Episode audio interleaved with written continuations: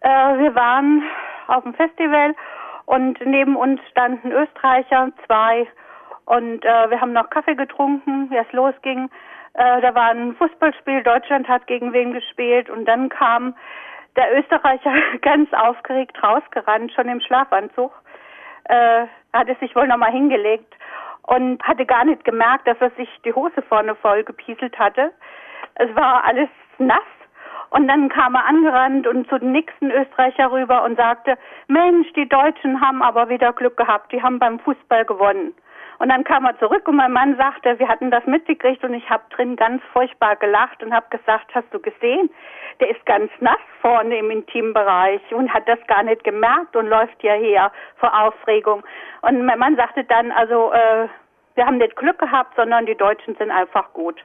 Und das ist eben eine Erinnerung, wo wir heute, wenn wir es jemandem erzählen, immer ganz furchtbar drüber lachen müssen.